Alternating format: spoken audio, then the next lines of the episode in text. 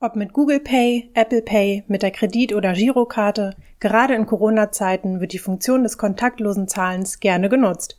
Doch wie ist das eigentlich strafrechtlich zu bewerten, wenn jemand Fremdes meine Geldkarte verwendet und damit kontaktlos bezahlt? Mit genau dieser Frage beschäftigen wir uns in der heutigen Folge. Juracast, der Podcast mit aktuellen Urteilen für dein Examen.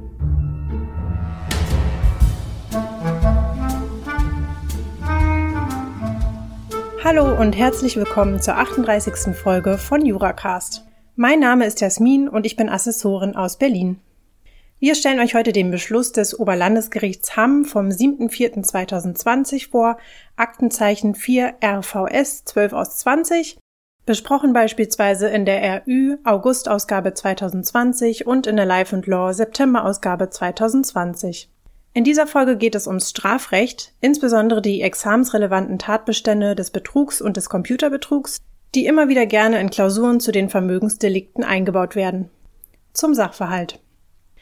Der B verlor eines schönen Dezembertages sein Portemonnaie, in dem sich unter anderem auch eine Girokarte, auch genannt EC-Karte, zu einem Konto bei der Sparkasse befand. A gelangte in den Besitz des Portemonnaies und tätigte am selben Tag insgesamt vier einzelne Einkäufe in einem Supermarkt bzw. im angrenzenden Getränkemarkt. Zum Bezahlen der Waren verwendete A die EC-Karte von B, obwohl er wusste, dass er dazu nicht berechtigt war. Der Bezahlvorgang erfolgte durch Auflegen der Karte auf das Kartenlesegerät, wobei die Eingabe der PIN nicht erforderlich war, da es sich jeweils um Einkäufe mit einem Warenwert unter 25 Euro handelte. Das war dem A bekannt und wurde von diesem auch bewusst ausgenutzt. Die einzelnen Einkäufe erfolgten im Abstand von wenigen Minuten und beliefen sich auf einen Warenwert von 12,79 Euro, 19,98 24,95 und 22,19 Euro Die erhaltenen Waren beabsichtigte A zum Teil für sich zu behalten, zum Teil an seine Bekannte weiterzugeben. Zu beurteilen ist die Strafbarkeit von A. Wir steigen direkt ein mit der Prüfung einer Strafbarkeit wegen Betrugs in vier Fällen gemäß 263 Absatz 1 StGB, in dem A die EC-Karte von B auf das Kartenlesegerät hielt und dadurch jeweils einen Bezahlvorgang auslöste. Referendare hier aufgepasst. Aufgrund der Geringwertigkeit der Einkäufe handelt es sich gemäß der Paragraphen 263 Absatz 4, 248a StGB um ein relatives Antragsdelikt. Es sollte daher noch vor der materiell-rechtlichen Prüfung das Vorliegen eines Strafantrags geprüft werden, beziehungsweise bei fehlendem Antrag, ob hier ein besonderes öffentliches Interesse an der Strafverfolgung besteht. Weiter geht's mit der materiell-rechtlichen Prüfung. A müsste eine natürliche Person über Tatsachen getäuscht haben und als Erfolg dieser Handlung bei dem Täuschungsadressaten ein Irrtum, also eine Fehlvorstellung über Tatsachen, erregt haben. In Betracht kommt hier eine konkludente Täuschung der Kassenkraft über die Berechtigung des A zur Nutzung der verwendeten EC-Karte. Voraussetzung hierfür ist zunächst, dass die Berechtigung für einen kontaktlosen Zahlungsvorgang überhaupt eine täuschungsrelevante Tatsache ist, also die Berechtigung bzw. ihr Fehlen ursächlich für einen Vermögensnachteil sein könnte. Um das beurteilen zu können, ist es erstmal notwendig, den Abwicklungsvorgang bei der kontaktlosen Bezahlung mit einer EC-Karte ohne PIN-Abfrage zu verstehen. Bei der kontaktlosen Zahlung wird die Bezahlung im sogenannten Point of Sale, kurz POS, Verfahren abgewickelt. Anders als bei der herkömmlichen Bezahlung im POS-Verfahren, bei welcher die EC-Karte durch ein Lesegerät gezogen wird, ermöglicht es eine bestimmte Technologie bei der kontaktlosen Bezahlung, die Karte nicht in das Kartenlesegerät einzustecken, sondern nur in dessen Nähe zu halten, damit der Vorgang ausgelöst wird. Bei dieser Zahlungsvariante kann die kartenausgebende Bank unter bestimmten Voraussetzungen auf die PIN-Abfrage verzichten. Was passiert also, nachdem die Karte an das Lesegerät gehalten wurde? Die Zahlungsdaten werden an die Autorisierungszentrale der kartenausgebenden Bank, hier der Sparkasse, übermittelt. Ein Computer prüft dann dreierlei. Erstens, ob die EC-Karte in eine Sperrdatei eingetragen ist. Zweitens, ob der Verfügungsrahmen nicht überschritten wird. Und drittens, ob die Voraussetzungen für das Absehen von einer PIN-Abfrage im konkreten Fall vorliegen, nämlich wenn der Kaufpreis 25 Euro nicht übersteigt. Ausnahmsweise kann aber auch bei einem Einkaufswert unter 25 Euro die PIN abgefragt werden, bei der Sparkasse nämlich unter anderem dann, wenn mehrfach in Folge kontaktlos ohne PIN gezahlt und dabei der Betrag von insgesamt 150 Euro überschritten wurde. Sofern diese drei Voraussetzungen aber vorliegen, erteilt der Bankencomputer eine elektronische Autorisierung des Umsatzes, die dem Händler, hier also dem Supermarkt bzw. Getränkemarktbetreiber, übermittelt wird. Zugleich, und das ist hier wichtig, erklärt die Bank gegenüber dem Händler, dass sie die Forderung in Höhe des autorisierten Betrages begleichen werde. Der Händler erlangt also unmittelbar eine einredefreie Forderung in Höhe des autorisierten Betrags. Damit kommt es also auch dann zu einem Zahlungsanspruch des Händlers, wenn ein Nichtberechtigter die IC-Karte verwendet hat. Denn die Berechtigung des Kartenverwenders ist, wie eben dargestellt, nicht Teil des Prüfungsumfangs des Bankencomputers. Was bedeutet das jetzt für unseren Fall? Das Kassenpersonal muss die Berechtigung des Kunden weder positiv überprüfen, noch muss es sich diese im Sinne eines sachgedanklichen Mitbewusstseins auch nur vorgestellt haben. Es genügt hier, dass keine positive Kenntnis von der Nichtberechtigung vorliegt. Vor diesem Hintergrund hat die Kassenkraft keinen Anlass, sich über A's Berechtigung Vorstellungen zu machen. Ganz im Gegenteil. Da bei positiver Kenntnis der Nichtberechtigung der Zahlungsanspruch gegen die Bank wegen kollusiven Zusammenwirkens entfallen würde, gibt es aus Händlersicht überhaupt keinen Anreiz, über die Berechtigung des Kunden nachzudenken. Damit hat A folglich nicht konkludent über relevante Tatsachen getäuscht, was auch nicht zu einem entsprechenden Irrtum bei dem Kassenpersonal geführt hat, sodass eine Strafbarkeit wegen Betrugs entfällt. In Betracht kommt weiterhin eine Strafbarkeit wegen Computerbetrugs in vier Fällen gemäß 263a Absatz 1 StGB, in dem A die Karte zum Bezahlen nutzte. Auch hier wieder der Hinweis für Referendare. Auch der Computerbetrug wird bei Geringwertigkeit über den Verweis des 263a Absatz 2 auf 263 Absatz 4 in Verbindung mit 248a StGB nur auf Antrag oder bei Vorliegen eines besonderen öffentlichen Interesses an der Strafverfolgung verfolgt. Durch die kontaktlose Verwendung der EC-Karte werden Daten in einem Datenverarbeitungsvorgang im Sinne des 263a Absatz 1 StGB verwendet A müsste weiterhin durch eine der vier Tatbestandsvarianten das Ergebnis des Datenverarbeitungsvorgangs beeinflusst haben. Die Tathandlung der Variante 1, die unrichtige Gestaltung des Programms, setzt voraus, dass der Täter Programme oder Teile davon neu schreibt, verändert oder löscht. Diese Variante scheidet hier aus, da a erkennbar kein Programm überschrieben, sondern lediglich einen Datenverarbeitungsvorgang ausgelöst hat. Auch die Variante 2, das Verwenden unrichtiger oder unvollständiger Daten, ist hier nicht einschlägig. Hierzu bedarf es einer sogenannten Input-Manipulation, was bedeutet, dass der Täter unrichtige oder unvollständige Daten in den Arbeitsvorgang eines Programms eingibt, was durch A hier aber nicht geschehen ist. Deshalb geht auch das Oberlandesgericht Hamm in seinem Beschluss ausschließlich auf die Variante 3, also das unbefugte Verwenden von Daten ein. Wann das Verwenden von Daten als unbefugt gilt, ist umstritten. Das nehmen wir doch gleich mal zum Anlass, hier in einem kleinen Exkurs die drei vertretenen Auslegungsansätze zu wiederholen. Vertreten wird zum einen der subjektivierende Ansatz, der stellt auf den wirklichen oder mutmaßlichen Willen des Dateninhabers oder des Betreibers des Datenverarbeitungsprogramms ab. Widerspricht die Verwendung dem Willen, ist sie demnach unbefugt. Nach dieser Ansicht wäre das Tatbestandsmerkmal für A erfüllt, denn es widerspricht vorliegend sowohl dem Willen des B als auch dem der Sparkasse, dass Unbefugte die Karte zur Zahlung verwenden. Nach der sogenannten computerspezifischen Auslegung muss der Täter entweder eine Zugangsbeschränkung überwinden oder in technisch unzulässiger Weise auf den Datenverarbeitungsvorgang einwirken. A hat jedoch nach außen hin in ordnungsgemäßer Weise bezahlt, so dass der Tatbestand nach dieser Ansicht nicht erfüllt wäre. Der betrugsspezifische Ansatz knüpft daran an, ob eine Täuschung vorliege, wenn statt der Datenverarbeitung ein menschliches Gegenüber existieren würde. Unbefugt ist die Einwirkung auf den Ablauf somit, wenn sie entsprechend einer konkludenten Täuschung beim Betrug gegenüber einer natürlichen Person Täuschungscharakter hätte.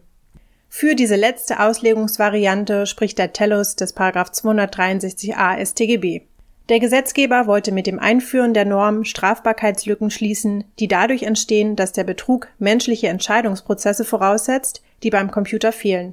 Eine Ausweitung des Anwendungsbereichs hingegen war jedoch nicht beabsichtigt. Zu einer solchen würde es jedoch kommen, wenn man hier der subjektivierenden Ansicht folgen würde. Das Oberlandesgericht Hamm schließt sich der von der überwiegenden Meinung in der Rechtsprechung und Literatur vertretenen betrugsspezifischen Auslegung an es führt aus, dass, um die Vergleichbarkeit herzustellen, für die Täuschungsäquivalenz nicht etwa auf einen fiktiven Bankangestellten abzustellen sei, der die Interessen der Bank im Autorisierungsverfahren umfassend wahrzunehmen hat, sondern auf das Vorstellungsbild eines Schalterangestellten, der sich nur mit den Fragen befasst, die auch der Computer prüfe. Gemessen hieran fehlt es bei kontaktlosen Einsätzen der EC-Karte im POS-Verfahren, bei der die PIN nicht abgefragt wird, an der Betrugsähnlichkeit. Denn anders als in den Fällen, in denen die PIN zur Kundenauthentifizierung abgefragt wird, wird die Berechtigung des Zahlenden gerade nicht überprüft. Stattdessen prüft der Computer und somit auch ein fiktiver Schalterangestellter nur die drei oben bereits erwähnten Punkte, die Eintragung einer Sperrdatei, das Überschreiten des Verfügungsrahmens und das Vorliegen der Voraussetzungen für das Absehen von einer PIN-Abfrage im konkreten Fall. Deswegen kommt bei Anwendung der betrugsspezifischen Auslegung dasselbe Ergebnis wie bereits bei der Betrugsprüfung heraus. Mangels der Betrugsähnlichkeit liegt kein unbefugtes Verwenden von Daten vor. Hier sei kurz angemerkt, dass aufgrund der fehlenden Täuschungsähnlichkeit auch die Variante 4, das sonstige unbefugte Einwirken auf den Datenverarbeitungsvorgang, ausscheidet. A hat sich im Ergebnis deswegen nicht wegen Computerbetrugs in vier Fällen strafbar gemacht. Möglicherweise liegt in der Verwendung der EC-Karte eine Fälschung beweiserheblicher Daten gemäß 269 Absatz 1 270 StGB. Die Tathandlung ist das Speichern oder Verändern beweiserheblicher Daten. Da der Tatbestand sich an der Urkundenfälschung des 267 StGB orientiert, kann man vereinfacht sagen, dass die Daten bis auf die visuelle Wahrnehmbarkeit alle Merkmale einer Urkunde erfüllen müssen, sprich Beweisfunktion, Garantiefunktion und Perpetuierungsfunktion. Beim kontaktlosen Zahlen fehlt es an der Ausstellererkennbarkeit und damit der Garantiefunktion. Mangels PIN-Abfrage, die den Rückschluss darauf zulässt, dass der Anweisende auch der berechtigte Karteninhaber ist, ist eine vergleichbare Zuordnung der Gedankenerklärung beim kontaktlosen Bezahlen ohne PIN-Abfrage nicht möglich. Für das kontaktlose Bezahlen genügt lediglich der Besitz der EC-Karte, der für sich genommen noch keinen Rückschluss auf die Identität des Anweisenden zulässt. Somit hat sich A nicht wegen Fälschung beweiserheblicher Daten strafbar gemacht. Eine Strafbarkeit wegen Scheck- und Kreditkartenmissbrauchs gemäß 266b Absatz 1 Variante 2 StGB scheidet hier bereits deswegen aus, weil A nicht zum tauglichen Täterkreis gehört. Täter kann nur der berechtigte Karteninhaber sein. Möglicherweise ist der Straftatbestand des Ausspähens von Daten gemäß 202a Absatz 1 StGB durch das Bezahlen mit der Karte erfüllt.